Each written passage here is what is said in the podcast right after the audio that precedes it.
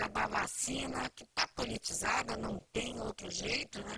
O Palácio do Planalto estuda organizar uma cerimônia no dia 19 de janeiro com a presença do presidente Jair Bolsonaro para anunciar o início da vacinação em todo o país.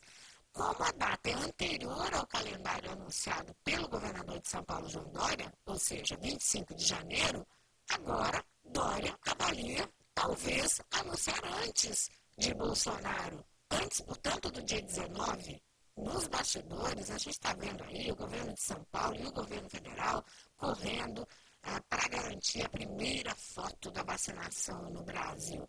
Bolsonaro não quer dar palanque para Dória, seu adversário político, em 2022, e por isso cobrou uma data do ministro da Saúde, Eduardo Pazuello. Nesse domingo, a gente também já adiantou que a Anvisa vai se reunir para decidir a respeito do aval das vacinas no Brasil. Segundo o blog da Andréa Sadi, do portal G1, se o aval sair no domingo, Dória estuda um cenário para se antecipar a cerimônia, então, de terça-feira. Tudo depende, portanto, da Anvisa.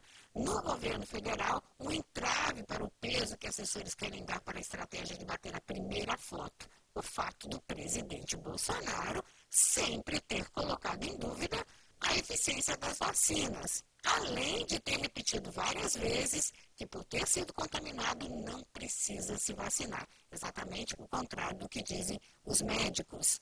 E aí, Bolsonaro vai aparecer na foto ao lado do primeiro brasileiro a ser vacinado? Vai ficar estranho, né? Vamos ver como é que fica essa guerra da vacina.